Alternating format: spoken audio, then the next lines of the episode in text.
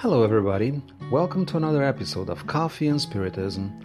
This is Valdemar Francisco, and today Tarcio Rodrigues brings us a message from the book Ação e Caminho Action and the Path, psychographed by Francisco Cândido Xavier.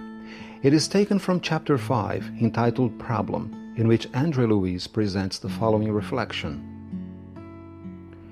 If you face any problem, ask God for courage and determination to come to grips with it. Avoid complaining and useless fights that would turn you into a nuisance to others. Work and serve in silence, with patience and kindness, and you'll see that God will turn others into spontaneous helpers, and through their help, without any fuss and waste of time, you will find the necessary and best solution. Andre Luiz's reflection is very important. Who doesn't carry within the wounds of a painful past? We all bear scars, and many of us are scarred for life, gaping wounds that still hurt and will take time to heal.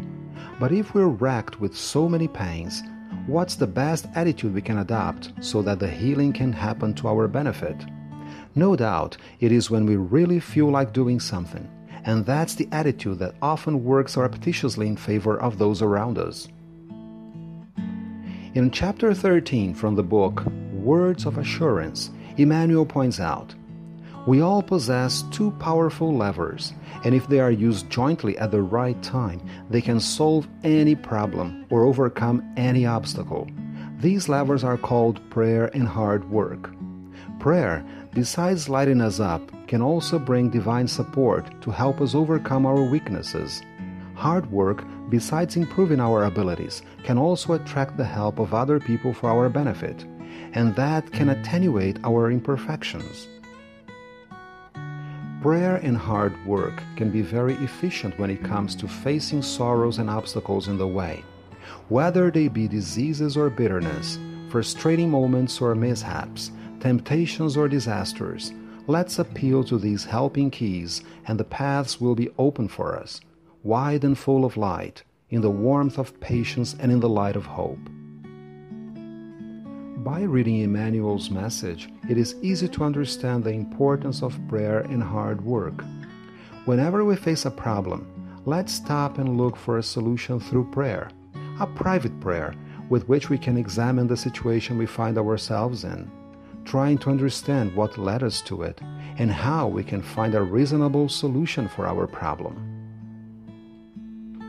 When the connection with God is made and we can finally understand God's purpose, then we can finally put our plans to practice, no matter how hard the work is. The answers will not come in the blink of an eye. Anyway, we should know how to use these two levers with the same persistence we demonstrate in our daily activities. Don't we spend time in our personal hygiene, cleaning up our homes and our workplaces every day? Prayer and hard work are not different. They demand perseverance and practice so that they can become more and more effective. So, let's make use of these two levers of progress and liberation. Let's use prayer to illuminate our thoughts and reflections. Let's use hard work that, just like operant conditioning, is the best way to get rid of the bad conditions we tend to linger on for years. Peace and love to you all, and until the next episode of Coffee and Spiritism,